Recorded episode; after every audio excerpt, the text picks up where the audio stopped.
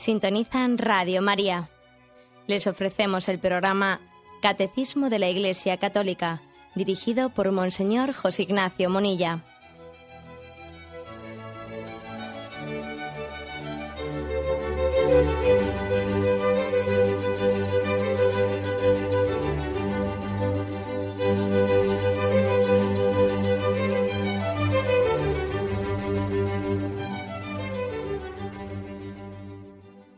Cordial saludo a todos los oyentes de Radio María. Un día más, con la gracia del Señor, proseguimos con el comentario del Catecismo de nuestra Madre la Iglesia. Aunque hoy vamos a hacer una edición especial, como ya anunciamos eh, de víspera, vamos a hacer una edición especial porque es que con motivo de que hemos terminado la segunda parte del Catecismo y nos parece pues, adecuado que, que dediquemos todo el programa de hoy más que a continuar explicando, pues a, preguntas directamente desde los oyentes. Sabéis que solemos hacer un formato en el que pues, un servidor dedica los tres primeros cuartos de hora a la explicación y se dedica el último cuarto de hora a las preguntas directas de los oyentes. Hoy vamos a dedicar el programa entero a vuestras preguntas. ¿eh?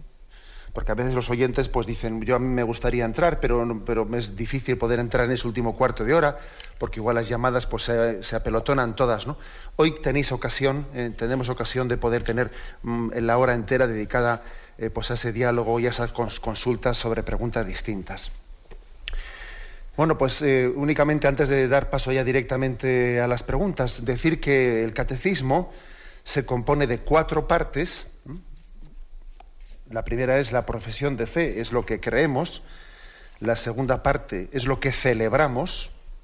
La tercera parte es lo que vivimos. Y la cuarta parte es lo que oramos.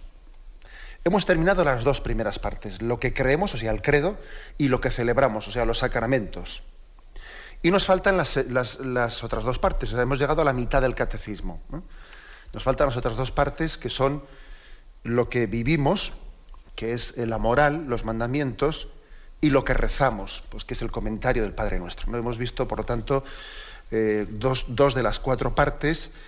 Y antes de pasar a la tercera, pues creo que es bueno que, podáis tener no quiere decir que en la siguiente parte no se pueda hacer alguna pregunta que se refiera a la anterior. Eh, no, somos tan estrictos y ya sabéis que es posible realizar algunas preguntas aunque no se refieran estrictamente a lo que ese día se haya comentado. Pero bueno, creo que de una manera especial, como hemos terminado la segunda parte, tenemos, eh, tenemos pie a poder hacer preguntas sobre todo el tema de liturgia, sacramentos, los, los siete sacramentos, sacramentales, el tema de las exequias etcétera, que hemos ido comentando. ¿Eh?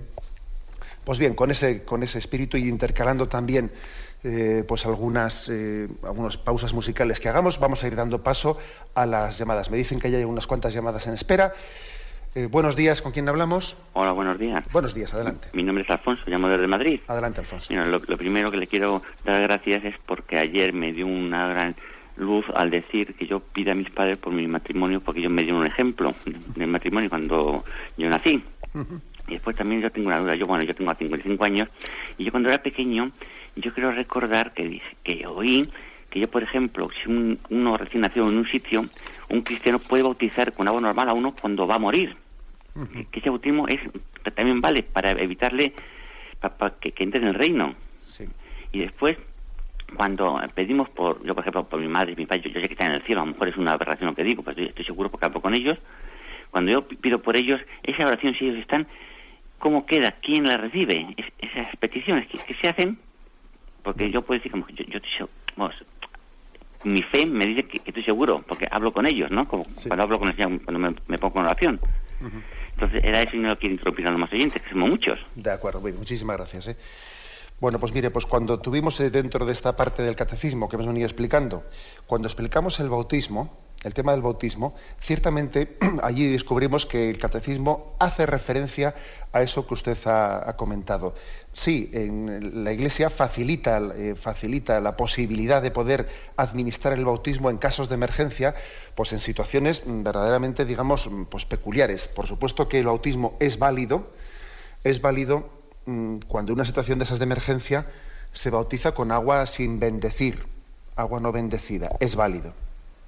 Y en esas situaciones de emergencia, incluso el que puede administrar el bautismo mm, puede ser un seglar, un laico, sin, o sea, puede, el sacramento es plenamente válido cuando, cuando ese laico, ese seglar, lo administra, eh, pues tal y como la Iglesia lo, hace en el nombre del Padre, del Hijo y del Espíritu Santo. Más aún todavía, no únicamente en ese caso de, eh, pues de urgencia, el bautismo es válido cuando lo celebra un seglar, ¿eh? sino incluso puede ser válido cuando lo celebra, incluso en un caso extremo, cuando lo celebra un no, el que lo administra alguien que no sea cristiano, el que él no esté bautizado, en un caso de emergencia. Yo personalmente he conocido un caso que creo que lo comenté aquí en Antena, que es el caso de un, chico japonés que vino, vino aquí a España, Mm, bueno, primeramente vino a Inglaterra, luego vino a España. En este momento ese chico es seminarista. Bueno, él, se hizo cristiano, se hizo católico, en este momento es seminarista. Toda su familia, por supuesto, en aquel entorno japonés no tenía ningún, ningún conocido católico. Y él por teléfono comenzaba a hablar con su familia, hablándoles de Jesucristo, hablándoles de que había, que había descubierto una fe verdadera que, pues que, Dios se había revelado en Jesucristo. Y él por teléfono con su familia comenzaba a hablar de estas cosas, ¿no? Y especialmente con su abuelo. Pues bien, estando él aquí en España, su abuelo, su abuelo enfermó.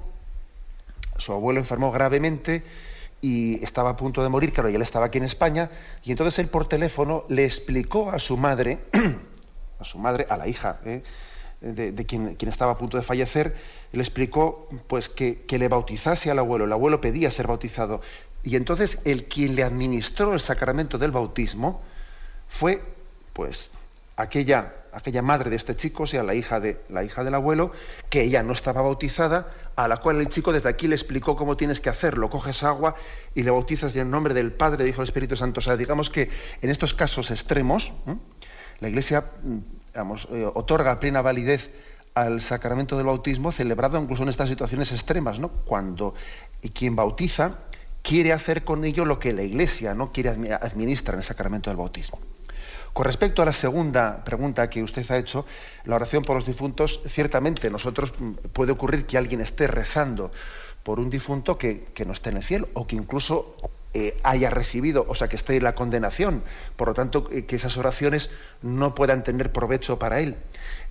por eso siempre nosotros nuestra oración por el difunto la abrimos a toda, eh, a todo, pues, a toda la iglesia eh, peregrinante y purgante especialmente. Y María, eso dice la tradición católica, ¿no? Santa María, que es dispensadora y administradora ¿no? de las gracias, ella administra nuestra oración para que sea fructífera para otros hermanos. ¿eh? Creo que esa es la respuesta que hay que dar. Adelante, damos paso a un siguiente oyente. Sí, buenos días, ¿con quién hablamos? Buenos días, monseñor. soy, soy Regina de Madrid, que ah. ya me he hablado con usted otra vez preguntando por el color del novio del traje. Ah, sí.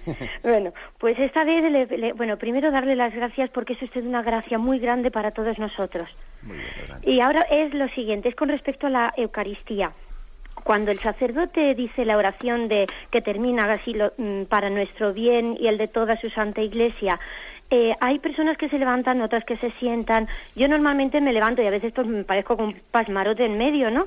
Eh, entonces querría preguntarle, ¿sería conveniente que no dentro de la iglesia, de la misa, perdón, sino fuera, que el sacerdote dijera un poco cómo se tendría, eh, cómo se tuviera, tendría que reaccionar ante durante la iglesia, durante la misa? De acuerdo. ¿Vale? Pues sí. Pues Dios se lo premie. Muchas gracias. Pues la verdad es que lo que dice Regina es eh, el momento correcto de levantarse, ese es el que ella dice, ¿no? Para nuestro bien y de toda su santa iglesia. Y en ese momento se pone todo el mundo de pie y se hace la oración colecta. ¿eh? Mejor, perdón, la oración sobre las ofrendas. Porque eh, la postura litúrgica en la que hacemos las oraciones, tanto la colecta como la de las ofrendas, como la de la poscomunión, es de pie de pie hacemos las oraciones. ¿no?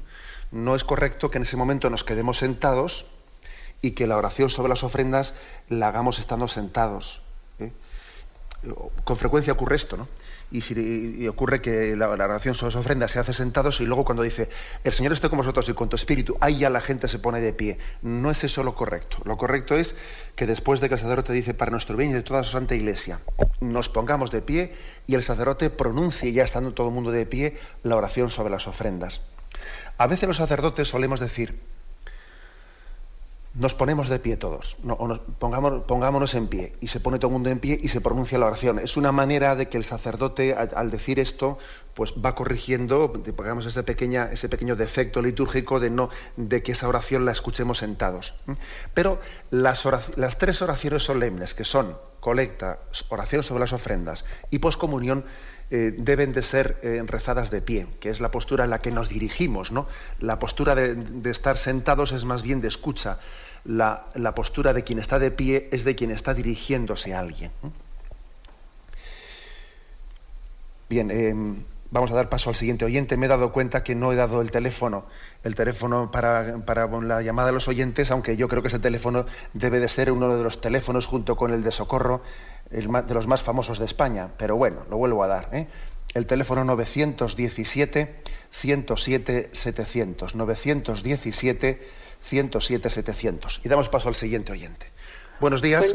buenos días, monseñor. Adelante. Soy Soledad de Salamanca. Adelante, Soledad. Y mm, he oído ayer sobre la, mm, la muerte, que habló usted de mm, cuando un difunto muere, pues en el tanatorio, en casa, en la iglesia, en el cementerio, pues siempre se hacen oraciones. Yo hace ocho años perdí a mi marido y murió en casa porque tenía un cáncer de pulmón, en fin, él, murió en casa, rodeado de sus hijos, de, todos nosotros y, murió muy tranquilo.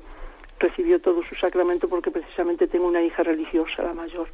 Entonces él recibió todo, pero él fue al crematorio, o sea, formó, se dice el funeral en la iglesia y, de ahí pasamos al tanatorio.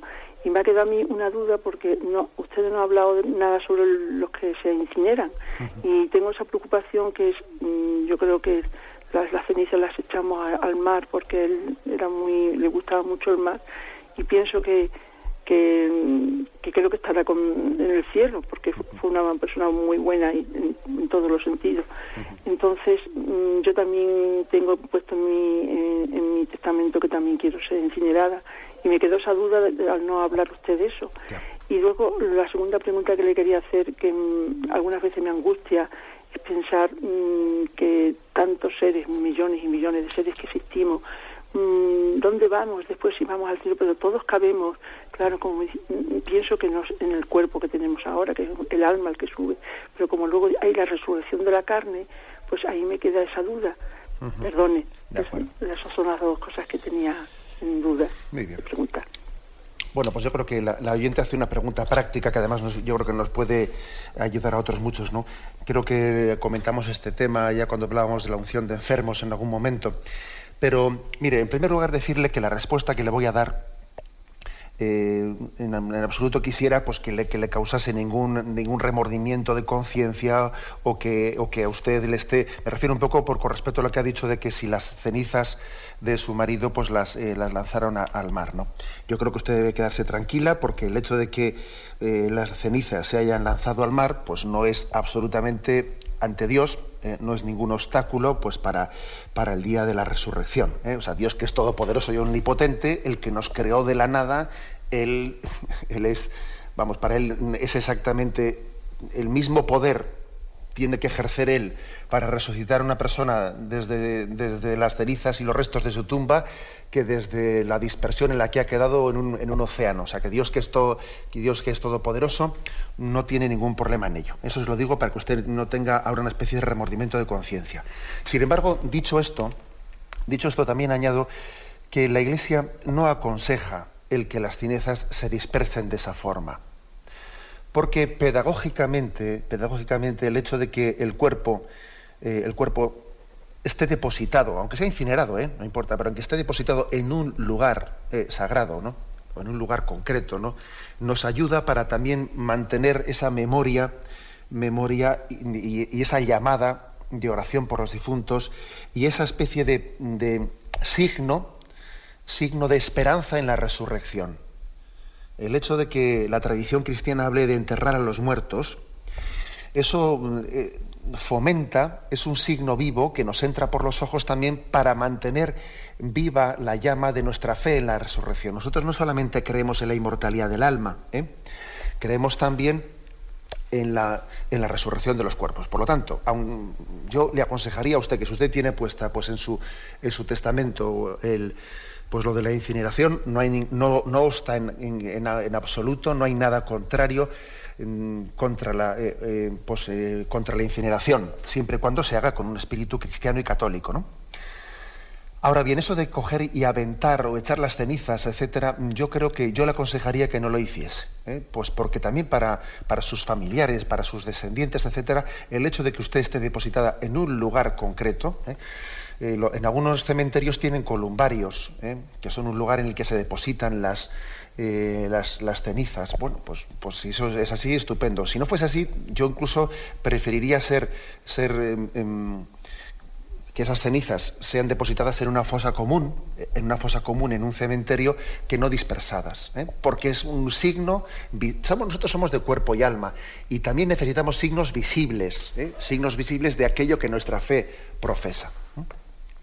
Con respecto a lo que ha dicho usted, ese problemilla que le causa en cómo imaginar, ¿no? En cómo imaginar, pues, eh, la vida eterna con tantísimos millones de personas ante Dios. Bueno, como usted se puede imaginar, eso es un problema y valga la redundancia de imaginación. ¿eh? Dios es infinito. Nosotros aquí en, en esta tierra somos un pequeño, además eso lo vemos, ¿no? Cuando nos explican lo que es la inmensidad del universo, los miles de millones de años luz que existen en este universo, nos damos cuenta que la, que la Tierra, eh, la Tierra pues es una, una gotita, ¿no? un grano de arena en un desierto. ¿no? Aparte que, como usted bien ha dicho, pues eh, la vida eterna está en, otro, en otra dimensión distinta, ¿no? que no es la espacio-temporal en la que estamos ahora mismo, estamos fuera del espacio y del tiempo. Y también los cuerpos resucitados están fuera de esa dimensión. O sea, un cuerpo resucitado no ocupa un lugar la prueba es que Jesucristo, con su cuerpo resucitado, aparecía y desaparecía, ¿no? O sea, no era un cuerpo sujeto a la dimensión del espacio y del tiempo, ¿eh? como aquí nosotros ¿no? pues, pues, eh, vivimos esa condición. Adelante, damos paso a un siguiente oyente. Buenos días. Buenos días. Buenos días, adelante. Mire, llamo de Bilbao. Adelante. Yo quería preguntar una cosa, bueno, preguntar no, decirle una cosa que nos extraña mucho a todos los que vamos a ver a un pueblo. Resulta que allí, pues gracias a Dios, ha habido muchas vocaciones religiosas, tanto de monjas como de curas y frailes. Pero últimamente hay cuatro, cuatro jóvenes, tres frailes y un cura, que van a veranear allí. Mientras él está, como el cura que pertenece a aquel pueblo, mm, tiene cuatro pueblos más, pues resulta que, claro, él aprovecha que estén los que están de vacaciones y entonces pues no va a misa o sea, no hace misa allí. Pero hay uno de ellos que va en agosto, que ese no va a, a ni a decir misa ni nada. Cuando no está el, sacerdote, tampoco. Entonces, yo siempre creo en, eh, que me han dicho que los curas, aunque no digan misa en la iglesia, tienen que decir una capillita en su casa. No sé si es verdad o es mentira. Pero ese chico, que le digo chico porque es joven, pues no dice, no va, no va a ayudar no está entre la, entre la gente y no va a ayudarle al, sacerdote. ni, ni si no está él, pues tampoco dice la misa. ¿Está eso bien? De acuerdo. Si le hago un comentario. Bien, eh, bueno, pues la verdad es que es, es, mejor que cuando hagamos estas preguntas, esta es una sugerencia que en una ocasión ya la he hecho, eh, pero bueno, la hago también. Es mejor que cuando hagamos este tipo de preguntas, pues las hagamos un poco en genérico, ¿eh? sin, igual sin hablar de un caso concreto, ¿eh? porque lo digo un poco, pues para, hombre, yo creo que la oyente lo ha hecho con la discreción de hablar de un sitio sin ponerle el nombre y el lugar, ¿verdad? En eso yo creo que ha sido discreta. Pero bueno, es mejor que ese tipo de consultas las hagamos, por ejemplo, en el tono de decir, y un sacerdote que está de vacaciones, él en ese momento eh, debe de celebrar la Eucaristía, tal, tal. pues la respuesta, la respuesta es que que no es correcto, eh, no es correcto, aunque, aunque esto no está sometido a normas canónicas, también hay que decirlo, es decir, no existen normas canónicas en las que diga el sacerdote eh, debe esto y lo otro, no, canónicamente hablando, eh, no existe ninguna, ningún canon que diga el sacerdote debe celebrar la misa diariamente, bien, pero una cosa es lo canónico de las leyes y otra cosa evidentemente es lo teológico, y sin duda alguna un sacerdote pues que no celebre la Eucaristía diariamente tiene una carencia muy grande, ¿no? Y la forma en la que tiene un sacerdote de celebrar la Eucaristía no es asistiendo entre los fieles, sino que es concelebrando, eh, concelebrando, porque en la concelebración, que en el fondo concelebrar en el altar o presidir la misa es lo mismo, es decir, que alguien presida la misa o esté concelebrando, porque hay tres sacerdotes que celebran la misa, eh, es lo mismo, es una, es una manera de ofrecer el sacrificio de Cristo ofrecerlo pues de una manera muy especial porque él está representando a Cristo cabeza. Todos los cristianos, de alguna manera, somos, representamos a Jesucristo, pero el sacerdote, al presidir la Eucaristía en su sacerdocio, representa a Cristo cabeza y por lo tanto tiene una capacidad de ofrecer el sacrificio de Cristo por bien de toda la Iglesia, pues superior a todos, superior al, sacerdocio común de los fieles, ¿eh? específica y superior, digamos. Y por lo tanto, pues, pues un sacerdote debe eh, de, vamos, aunque no tenga esa norma canónica, ¿no? Pues debe de procurar que la Eucaristía sea el centro de su día, ¿no? Y esa Eucaristía celebrada y presidida por él. ¿eh? Creo que es, así. Y además en la última exhortación, Sacramentum Caritatis, ¿no? El, el Papa incluso habla de, la conveniencia de que un sacerdote, pues si, si no tiene fieles con los que celebrar la Santa Misa, pues que la celebre él solo, pero que no deje de, celebrar, o sea, de ofrecer ese gran tesoro. En el fondo, habiendo hecho eso, ha hecho lo más importante del día. Luego, a partir de ahí, Dios mío, a ver qué podemos hacer, ¿no? Pero eso en un, primer momento es lo más importante. Bien, adelante. Damos paso a un siguiente oyente. Buenos días, ¿con quién hablamos? Hola, buenos días. Buenos días. Sí, yo soy Juan, Juan de aquí de Sevilla. Adelante, Juan. Sí, mire, eh, un poco también con relación a la primera pregunta del programa, ¿no? Eh, este, del, el bautismo y esto.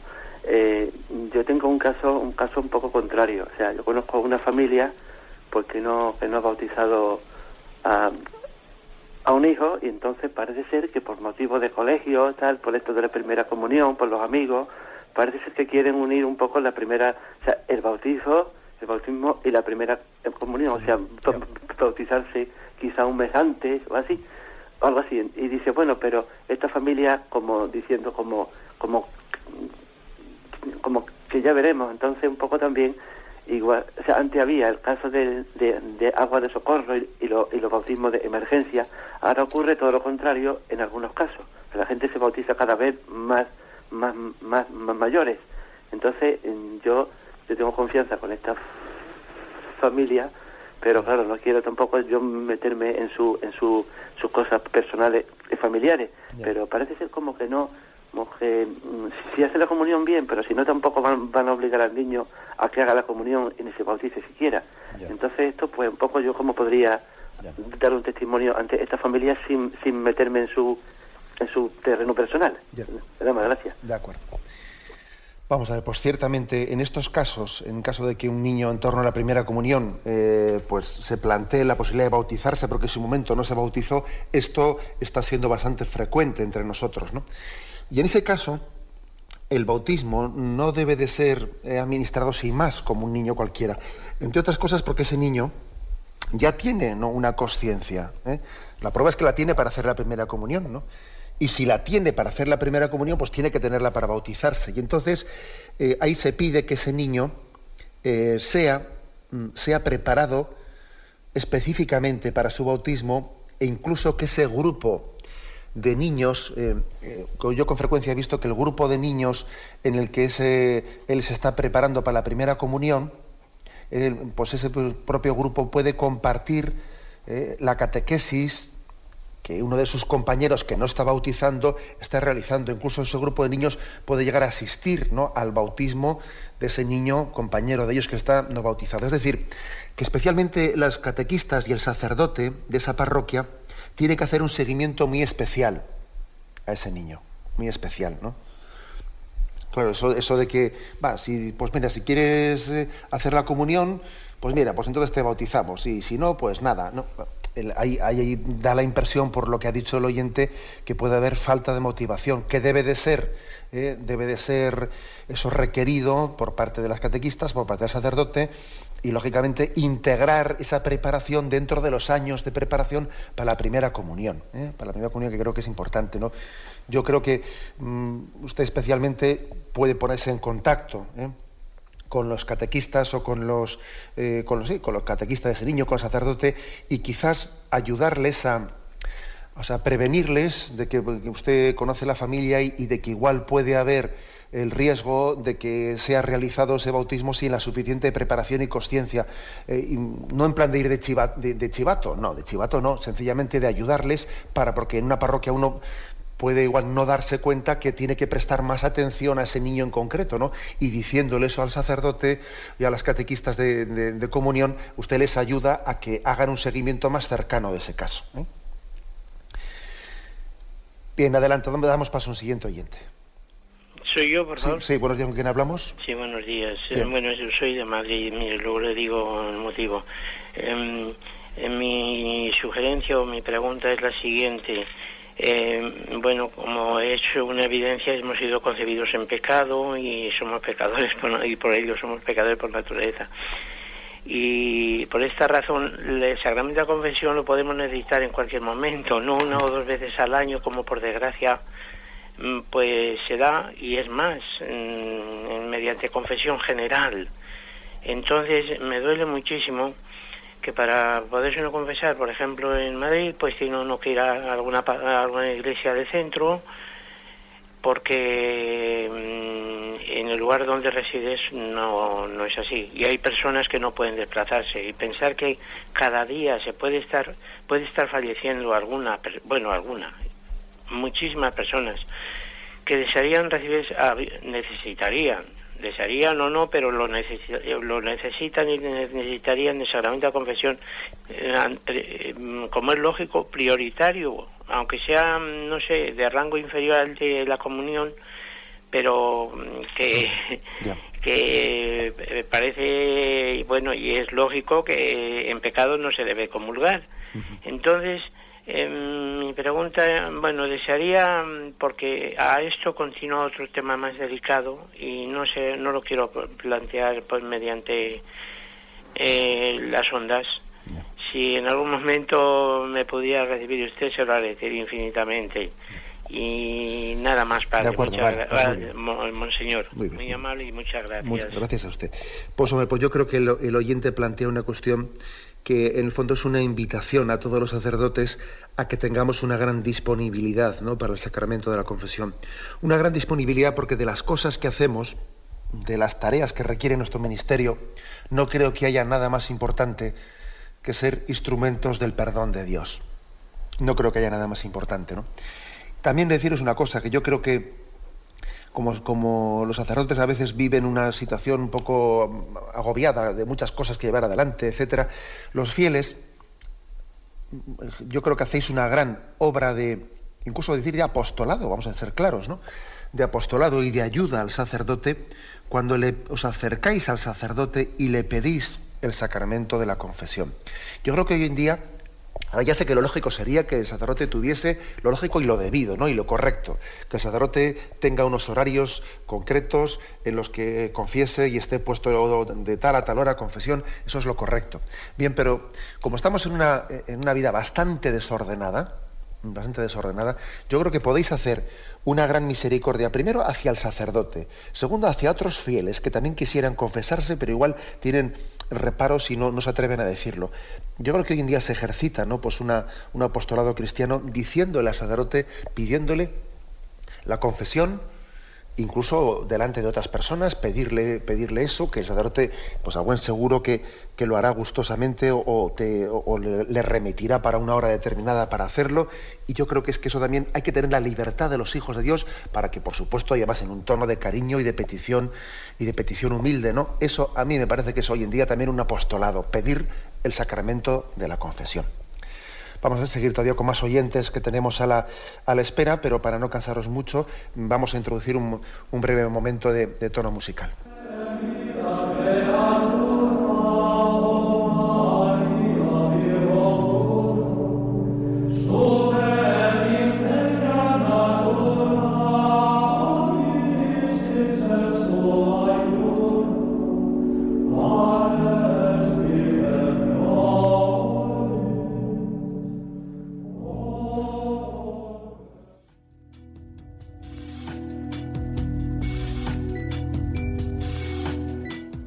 El verano es para todos una etapa de descanso, ideal además para la reflexión. 2007 está siendo un año muy intenso para Radio María. Campaña de firmas para las solicitudes de nuevas frecuencias, campaña para liquidar la frecuencia de Madrid, campaña de niños kurdos y muchas cosas más, unidas al trabajo habitual de hacer la radio cada día. En verano, Radio María trabaja tanto o más que el resto del año. Nuestras vacaciones consisten en seguir trabajando para que ustedes puedan continuar escuchándonos desde su lugar de descanso. Su colaboración es especialmente importante en verano para acometer con seguridad todos los proyectos en los que estamos inmersos y consolidar definitivamente Radio María como un gran servicio para la sociedad. Ingrese su aportación en cualquier sucursal del Banco Popular o en sus filiales, en la cuenta de la Asociación Radio María. También puede hacerlo por transferencia bancaria, giro postal o cheque a nombre de Asociación Radio María, enviándolo a la calle Princesa 68, segundo E, 28008 de Madrid.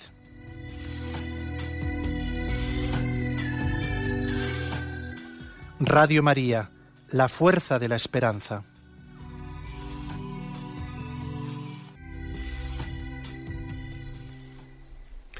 Continuamos con esta edición especial de este programa del Catecismo de la Iglesia Católica. Hoy, con motivo de que hemos terminado la segunda parte explicativa del Catecismo, estamos dedicando un programa especial en el que lo estamos configurando todo ello de intervenciones vuestras, de llamadas, eh, para poder mm, bueno, pues sencillamente responder a todas las llamadas referentes a todo lo que los, en estos amplios programas que llevamos ya, ¿no? Sobre este catecismo, sean preguntas que se han podido quedar sin formular o eh, a veces habéis querido entrar en antena y no habéis tenido tiempo. Y hoy estamos dedicando el programa íntegramente a ello. ¿eh? Continuamos, por lo tanto, con, eh, con esta respuesta a vuestras preguntas. Podéis llamar al teléfono 917 107 700. 917 107 700. Adelante, ¿con quién hablamos? Eh, con Luis de Salamanca. Adelante, Luis. Buenos días, monseñor. Mm, no sé yo si la, la, pregunta o la aseveración que voy a hacer corresponde exactamente al espíritu del programa de responder preguntas con relación al catecismo, pero es un tema de actualidad, el de la asignatura de educación para la ciudadanía que nos quiere hacer el gobierno tragar a todos con una con un lavado de cerebro por así decir para todos los ciudadanos. Hay una editorial que dice que es católica, se llama católica SM, es decir, editorial Santa María, que edita el texto más importante de la educación para la ciudadanía y que incluso ha sido esgrimido por el presidente como propaganda de, que es maravilloso. Y hay cosas como que a mí como católico me escandalizan, como que el director de esta editorial participa en foros masónicos con conferencias y que no tiene el más mínimo reparo en tirar adelante con, este libro. Eh, yo no sé qué opinaría usted al respecto. De acuerdo, pues muchas gracias. Pues ciertamente ese es un problema, pues es un problema que, el episcopado tampoco no quiere mirar para otro lado y hacer como si ese problema no existiese, ¿no? Vamos a ser claros, hoy en día yo creo que por, intentar tener buenos modales entre nosotros no debemos de silenciar problemas y, ponerle el dedo a la llaga. ¿eh? Porque claro que queremos tener buenos modales y tener una caridad en la relación entre todos nosotros, pero a veces podríamos pecar de, pues eso, que los buenos modales fuesen la excusa para no afrontar y no coger el toro por los cuernos. ¿no? Evidentemente no es de recibo ¿eh? que, pues que eso sea publicado de esa manera o que una editorial católica sea un lugar en el que se publiquen eh, libros de texto de una asignatura que en principio, pues sencillamente tal y como está planteada, está planteada eh, negando en la práctica, negando a los padres el, derecho de ser ellos los que elijan la educación moral de sus hijos, ¿no? Y por lo tanto, publicar esos libros de esa forma es ponerse al servicio de un proyecto de un proyecto estatal de adoctrinamiento, de adoctrinamiento de los niños, quitando, usurpando a los padres pues el derecho que ellos tienen. Es incorrecto tal cosa, de la misma manera que también hay que decir que es incorrecto y también ha habido momentos en los que se ha señalado de que esa editorial haya publicado un libro de texto de religión musulmana, ¿eh? algo insólito algo insólito el que una editorial católica se preste a publicar libros de texto de otra religión distinta, ¿no? cosa que está absolutamente fuera de, lo que entendemos por un diálogo interreligioso, ¿no? que es, sencillamente es poner nuestros medios al servicio de otra religión. Bien, por eso soy, vamos, ya, ya, os dais cuenta que a mí, por mi estilo y mi forma de hablar, no me, a nadie le agrada, ¿no? Tener que hacer denuncias fuertes y poner el dedo a la llaga en temas en temas duros, pero es que tenemos que ser coherentes, tenemos que ser coherentes y llamar a las cosas por su nombre y por lo tanto ser coherentes con unos principios. Si estamos afirmando pues, que esa, esa asignatura, tal y como se está planteando, está usurpando ¿eh? el principio de que son los padres los que tienen el derecho a la educación moral de sus hijos, porque es una asignatura que va mucho más allá que la de la explicación de unos principios, ¿no? De unos principios bueno, pues eh, constitucionales o democráticos, sino que entra en cuestiones que son del concepto antropológico del hombre, etcétera, ¿no? Pues lógicamente tenemos que tener mucho cuidado en qué medida colaboramos con ello, ¿eh? ni más ni menos. Pero adelante, damos paso a un siguiente oyente. ¿eh? Buenos, días. buenos, días. monseñor. Buenos días, ¿con quién hablamos? Mm, hablaba aquí con un Juan de Madrid. Quería hacer dos preguntas que no sé si están precisamente en este programa, pero que me gustaría saber, y voy a ver si las puedo resumir un poco, en qué parte de la Biblia, mm, si es que se encuentra la Biblia, porque yo no lo he encontrado, se encuentra lo de los ángeles caídos, o sea, los ángeles que se rebelaron contra Dios, que fueron echados del cielo y tal. O al menos yo, eso es lo que me han enseñado a mí de pequeña y de joven y tal, y lo he creído siempre. Y ahora parece que dicen que eso no, no lo sé, que no, que no es así. Y bueno, la segunda pregunta es, mm, el pueblo de Dios mm, empieza con Abraham, eso sí, pero que mm, después eh, Adán y Eva y Noé y Caín y Abel y todo esto, pues parece que tengo entendido que es como una mitología. Entonces yo pregunto, y entonces la creación y todo eso, y todos los personajes que de antes de Abraham, ¿qué pasó? ¿Qué, que todo eso no es cierto, que todo es mitología. Bueno, mm, esto es poco más o menos lo que quiero preguntarle. Muchas gracias. De acuerdo, muy bien. Mire, con respecto a la primera pregunta que hace, ¿en qué parte de la Biblia aparece lo de los ángeles caídos?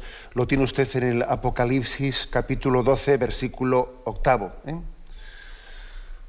Em, dice, entonces entabló una batalla en el cielo. Miguel y sus ángeles combatieron con el dragón también el dragón y sus ángeles combatieron, pero no prevalecieron y no hubo ya en el cielo lugar para ellos. Y fue arrojado el gran dragón, la serpiente antigua, el, llamado, Diablo y Satanás, el seductor del mundo entero. Fue arrojado a la tierra y sus ángeles fueron arrojados con él. Eso está en el Apocalipsis 12, versículos 7 y siguientes. ¿eh? Con respecto a la segunda pregunta que hace usted, eh, la pregunta sobre mm, bueno, que eh, el libro del Génesis, la narración de la creación del mundo, eh, tenga unas imágenes, ¿no? unas imágenes que puedan ser sencillamente consideradas no directamente históricas, sino mitológicas o lo que fuere. Vamos a ver, yo creo que hay que distinguir dos cosas. Es evidente que en, en el libro del Génesis, pues hay un lenguaje, un lenguaje que es también simbólico. ¿eh? Pues todos somos conscientes de que cuando se hace esa narración del árbol de la ciencia del bien y del mal, etcétera, pues mm, estamos hablando de, en unos términos simbólicos. Cuando también se el pecado original no era una cuestión de un árbol, luego simbólicamente además alguien ha hablado de la manzana. En la Biblia no viene la manzana por ninguna parte. La Biblia habla de que hay un árbol de la ciencia del bien y del mal. Como os podéis imaginar, el pecado original no va a tener un problema con un árbol. Ese árbol de la ciencia del bien y del mal quiere significar pues eh, esa soberbia del hombre de pretender ser él como Dios y ser él el que dirima, el que decida dónde está el bien y dónde está el mal, ¿no? O sea, hay un lenguaje, un lenguaje, sí, metafórico, pero ojo, un lenguaje metafórico que expresa grandes verdades, porque es que aquí a veces algunos hacen la siguiente, la siguiente afirmación si, una, si un pasaje de la Biblia echa mano o recurre, ¿no? Eh, recurre mm, pues a un lenguaje, eh, a un lenguaje metafórico, luego ya no es verdad lo que dice. No, no, es totalmente cierto lo que dice, lo que pasa es que está expresado con ese lenguaje. ¿eh? Por ejemplo, Dios moldeó a Adán del barro de la tierra, lo moldeó, y luego sopló en su nariz, sopló y le dio el aliento de vida. Bueno, pues de una manera simbólica, el Génesis ha narrado cómo la corporalidad del hombre el cuerpo del hombre viene del barro de la tierra, es decir, viene, ha, venido, ha ido evolucionando de, la materia orgánica y sin embargo para que pase a ser hombre ha hecho falta que Yahvé soplase, infundiese el alma, ¿no? Soplase el aliento de vida, infundiese el alma para que ese ser pasase a ser un ser humano. Una imagen, por ejemplo, bíblica maravillosa en la que se distingue la corporalidad que ha sido moldeada del barro de la tierra, del alma, que el alma ha sido creada e infundida directamente por Dios. Por ejemplo, otro caso concreto. ¿eh? Otro caso concreto es cuando dice cómo Eva es formada de la costilla de Adán. Con ellos estar, eh, otra imagen simbólica, con lo cual se está eh, reafirmando pues, el hecho de que la mujer tiene la misma dignidad del hombre, que es carne de su sangre, sangre, eh, sangre de su sangre. No es decir, bueno, pues eh, se trata de imágenes metafóricas, sí, ciertamente, pero en las que se expresan grandes verdades, ¿no? O sea, que no caigamos en esa ingenuidad de, mm, hacer sinónimo metafórico de falso. No, no. Hay, puede haber un, lenguaje metafórico que es, que es una expresión maravillosa de las grandes verdades que se nos quieren revelar. ¿eh? Eso creo que es importante a la hora de distinguirlo. Bien, adelante, damos paso a un siguiente oyente. Buenos días. Hola, buenos días. Buenos días, ¿con quién le hablamos? Pues mire, me llamo Pilar. Adelante, pues. Y le llamo desde Ávila. Adelante, Pilar. Mm, quería preguntarle sobre una palabra que, una palabra, a ver, un concepto que usted dijo en, algún día en, unos programas. Era sobre la epíclasis. Esta palabra que he intentado buscar en el diccionario y no he encontrado por ninguna parte, pero usted algo algo dijo, ¿no? Que se refiere a, a, la, a, la, a ver, a, a, querer que el Espíritu Santo, perdóneme mis palabras que no pueden ser muy técnicas. Se expresa usted muy bien. Em, eh, es la influencia del Espíritu Santo que ustedes, eh, los eh, sacerdotes, mm, hacen sobre los sacramentos para que nos lleguen a nosotros, ¿no? Sí. Y mi pregunta es, mm, yo quisiera hacer un poco de ciencia ficción, y perdóneme, no quiero ser irrespetuosa ni mucho menos, ¿no? Entonces, esa epíclasis a través de la bendición, a través de las ondas, a través de la comunión espiritual, que vuelvo a insistir en ello, a través de los CDs incluso, se puede conservar ¿Se puede conservar? Esa es mi pregunta. Y administrar, por ejemplo, estoy pensando en un día hoy en un programa que en alta mar hay mucha dificultad para que esas almas tengan un sacerdote eh, a su disposición, por ejemplo. Y en cantidad de pueblos pequeños que hay por ahí que, también dijeron que se pone una casulla para que mm, haya un símbolo al menos, ¿no? O estoy pensando en más ciencia ficción todavía, los astronautas, por ejemplo, o cruceros larguísimos que se hacen por ahí, esa, esa epiclasis ese, se puede conservar en CDs y y conservar y que no caduque? Esa es mi pregunta. le, le, entiendo su pregunta. Y la e, epíclesis, que esa es la palabra epíclesis, es una palabra griega que habla de la invocación al Espíritu Santo. Generalmente esta palabra es utilizada en un contexto litúrgico, en un contexto sacramental. Entonces, en todos los sacramentos hemos tenido ocasión de explicar, ¿eh? hay un momento de epíclesis. El más claro, porque eso lo hemos visto muchas veces, pues es el momento de la Eucaristía, en la que el sacerdote dice, envía envía el Espíritu Santo sobre este pan y este vino, y entonces pone las dos manos ¿no? Eh, extendidas sobre el pan y el vino, envía eh, el Espíritu Santo para que este pan y este vino se conviertan en el cuerpo y la sangre del Señor. La epíclesis se pronuncia justo antes de la consagración. O sea, es decir, es pedir la fuerza del Espíritu Santo para que ese sacramento sea efectivo para que ese sacramento, eh, lógicamente, se, realice esa, fuerza de transformación del pan y el vino por la fuerza del Espíritu Santo. ¿no?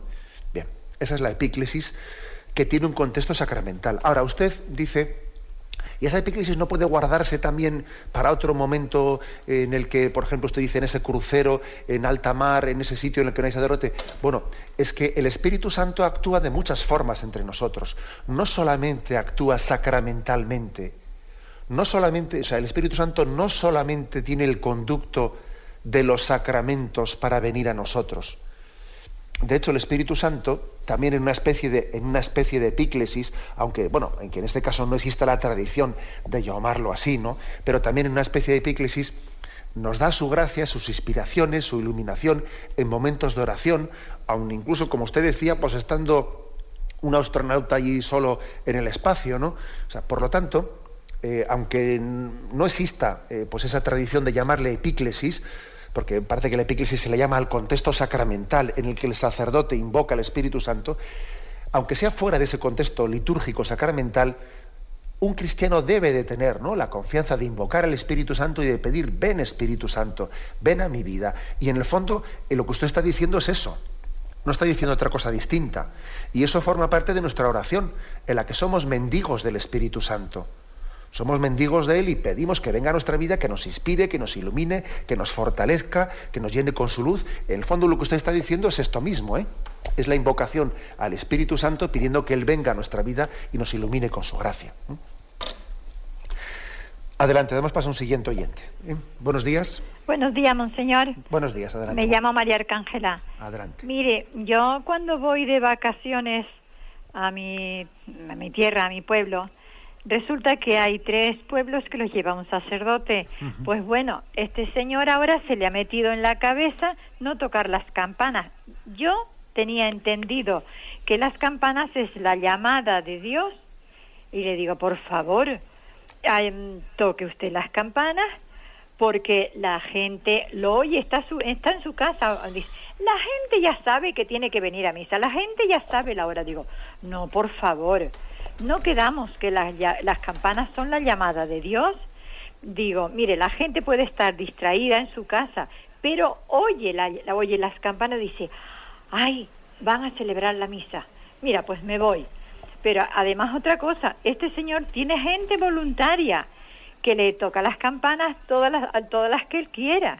Digo, mire, por favor, usted diga, a ver quién es voluntario y aunque solo sea un, un toque de campana, aunque solo sea uno.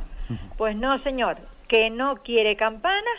Y, otra cosa, monseñor, no es por dinero, no es porque sean eléctricas, que no lo son, son pueblecitos pequeños y no son electrificadas, son a mano. Y lo peor es eso, con gente voluntaria y que dice que no.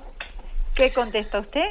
Muchísimas gracias. Pues muy bien, pues yo contesto dos cositas, ¿no? Pues que ciertamente las campanas son un signo hermoso, hermoso y que pertenece a nuestra tradición y que es hermoso que, no perdamos signos, ¿no? intentar no perder signos, porque estamos en una sociedad secularizada que va robando y robando y robando signos, ¿no? Y sin, sin darnos cuenta nos quedamos con una religiosidad carente de signos exteriores, ¿no? Y, es, importante. Y al mismo tiempo, pues a usted le, recomiendo que la manera de, de cómo dialogarlo o cómo expresarlo con el sacerdote, pues también que como se dice popularmente, ¿no? que se tenga mano izquierda. Porque es cierto que cuando pues, pues alguien ha entrado en una discusión, y esto más este consejo que doy ahora, pues no únicamente se refiere a nuestra relación con un sacerdote, ¿no? sino también dentro, en el seno de la iglesia, entre todos nosotros.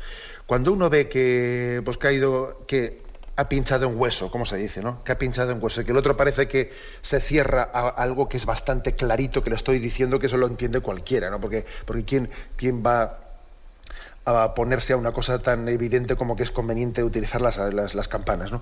Y, ve que se ha pinchado en hueso. Pues yo creo que conviene proceder de ahí en adelante de una manera en la que en vez de buscar pues, eh, pues el choque frontal, ¿eh? el choque frontal con esa persona, intentemos también eh, ganarle el corazón. O sea, que no hagamos que ese motivo de fricción que ha habido pues sea un motivo que nos incomunique con esa persona, sino que diga, bueno, por aquí he pinchado en hueso, venga, voy a dejar este tema momentáneamente y voy a otros temas, intento con esta persona tener una relación más profunda en otras cosas para que luego pueda también volver a afrontar lo anterior, ¿no? Eso creo que es bueno. En el seno de la Iglesia, a veces cuando tenemos alguna fricción, algún roce, creo que también tenemos que tener mano izquierda pues para, eh, bueno, pues para plantear las cosas de una manera en la que no vayamos un poco a la terquedad del, choque frontal, ¿no? Pues yo digo qué tal, pues tú dices qué tal, ¿eh? Creo que es bueno también tener esa capacidad. Adelante, además pasa un siguiente oyente. ¿eh? Eh, buenos días. Buenos días. Eh, soy José Miguel, llamo de Sevilla. Adelante, José Miguel. Le felicito por, primero por su brillante e importante programa. Y yo observo últimamente que se le da mucha importancia al fondo y a veces mm, se descuida un poco la forma. Y va un poco, mi pregunta va un poco por ahí, ¿no? La, la forma de vestir de algunos sacerdotes a mí me llama un poco la atención y, y mi duda es ¿Realmente está obligado el sacerdote a utilizar el clériman, vestir de negro, de gris o de algo así? ¿O, o simplemente puede vestir de la forma que sea?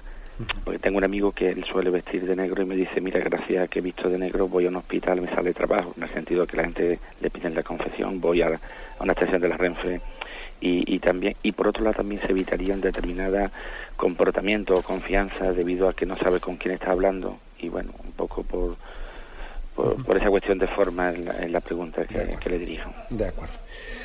Pues muy bien. Eh, pues, pues voy a poner un, caso concreto. Un caso concreto me decía mi hermano, que todos le conocéis, a mi hermano, a don Esteban Munilla, el director de, Radio María, me decía él que la semana pasada había estado, pues había estado en un encuentro, en un encuentro social, una recepción en la que había bastantes personas, etcétera. Había un momento de esos de un lunch colectivo, había pues, unas 100 o 200 personas, en una entrega concreta, ¿no? de, unos premios a la, que estaba él. Dice que se le acerca una, se le acerca una joven, le ve, le ve vestido de Clerman a mi hermano y le dice, ¿tú eres de verdad? ¿Tú eres, tú eres un cura de verdad? La pobre se ve que no había visto un cura más que así en televisión, en alguna película una cosa por el estilo, ¿no? Porque es que estamos en un mundo suficientemente secularizado como para que eso pueda ocurrir, que un joven igual no haya visto un cura más que en alguna película, ¿no? ¿tú eres de verdad? Le dice, y dice, sí, hombre, sí, soy sacerdote y tal. Y se pusieron un rato a hablar y le hizo, dice, un montón de preguntas. Me decía mi hermano que eso parecía un bombardeo de las preguntas de Radio María, ¿no? Un montón de preguntas. Y después de haber hecho muchas preguntas, la joven le, le de preguntar a mi hermano, ¿y tú por qué vistes así? Y claro, mi hermano le contestó, hombre, porque si no vistiese así, no hubiese tenido la posibilidad de tener esta conversación que estoy teniendo contigo. Y ella dijo, pues, pues es verdad, ¿no? Pues es verdad, sin más, ¿no? Sí, la, eh, respuesta que, a la pregunta que ha hecho el oyente es, afirmativa. Sí, la Iglesia sí pide a sus sacerdotes, ¿no? Y si, lo, y lo pide expresamente bajo una también norma canónica, ¿no? Eh, les pide que, vistan como sacerdotes. Ahora es cierto, como os podéis imaginar, que a la hora entiende, a la, hora de, priorizar eh, los, deberes, etcétera, tampoco vamos a darle la misma importancia a vestir externamente sacerdote, pues que a, celebrar la Eucaristía o, a pronunciar correctamente la fórmula de consagración eucarística, ¿no? Pues porque en esto último se juega la validez de la Eucaristía y en lo otro no se juega la validez, ¿no? Lógicamente que un sacerdote vaya o no vaya vestido de clerman no hace que la Eucaristía sea más o menos. Bien, pero el hecho de que no sea una cuestión principal, ¿eh? El hecho de que no sea una cuestión, pues bueno, pues eh, que tenga el mismo grado de importancia que otras, no quiere decir eh, pues que, la desvaloricemos. Porque el oyente ha dicho algo que es cierto, y es que hay que dar más importancia a las cuestiones de fondo que de forma. ¿Mm? Sería un error que estemos cuidando mucho eh, las cosas formales y olvidemos el fondo. Bien, pero el hecho de que demos más importancia al fondo que la forma no quiere decir que despreciemos la forma. Eh, también tenemos que cuidar las formas. ¿no? Bueno, adelante. Damos paso a, una, última llamada. Buenos días. buenos días. En primer lugar, felicitarle por la magnífica labor de evangelización y culturización que está haciendo. Y después la pregunta no sé si lo han contestado en algún programa porque no siempre tengo la oportunidad de oírle completo. Es referente a las misas gregorianas quería que me aclarase eso porque creo que no sé, no estoy segura de todo eso. De acuerdo. Pues muy bien. Bueno, en primer, en primer lugar, igual eh, me permito pues una, breve referencia, lo, he hecho en alguna ocasión, ¿verdad? Sin mucho éxito, tengo que reconocer, pero bueno, a ver si hoy tengo un poquito más de éxito. Yo creo que tenemos aquí en Radio María pues un ambiente familiar pues en el que todos nos conocemos y nos sentimos en familia. Y yo a la vez cuando recibo así tantas felicitaciones de los oyentes, ¿no? Que, que si felicidades por su brillante exposición y ese tipo de cosas, ¿no? Bueno, pues yo creo, si me permitís eh, eh, pues esa palabra, ¿no? Yo pienso que no debemos de prodigarnos en tantas felicitaciones, pues porque, bueno, pues porque ya nos conocemos, nos queremos, nos estimamos, y yo creo que no es bueno eh, dar tanto jabón, que no es bueno dar tanto jabón, que nada, pues que sencillamente rezamos unos por otros, porque cuando se da mucho jabón, pues parece que también estamos valorando mucho el, instrumento y no el don de Dios. ¿eh? Yo creo que tenemos que alabar y bendecir a Dios, ¿no? No vaya a ser que nosotros nos ufanemos, ¿eh? nos, pues tengamos un, pecado de vanagloria y le robemos la gloria de vida a Dios, ¿no? Está bien que tengamos gratitud mutua, pero yo creo que no hay que eh, ser tan pues digamos, exagerado en, expresarla. ¿eh? Eso me permitidme una referencia porque suele ser a veces una cosa muy, muy común entre todos vosotros. Bueno, y, dicho esto, dicho esto, tengo que decir que me acabo de perder y me acabo de olvidar de que había que preguntarle al oyente, ya, ya perdonaréis, porque me he puesto a pensar en esto y me he olvidado del otro. Bueno, ya perdonará remedios que me he perdido por el camino. Bien, pues hemos tenido eh, este programa en el que hemos tenido ocasión de prodigarnos en todas estas preguntas y vamos a, partir de mañana a introducirnos en la tercera parte del catecismo. ¿eh? La tercera parte del catecismo dice el título La vida en Cristo. ¿eh? Explicaremos ahí pues toda la parte de la moral, ¿eh? de la moral, de cómo seguir a Jesucristo, cómo conocer sus mandamientos. Bueno, pues con la gracia de Dios seguiremos ahí. Y ahora me despido con la bendición de Dios Todopoderoso. Padre, Hijo y Espíritu Santo, descienda sobre vosotros. Alabado sea Jesucristo.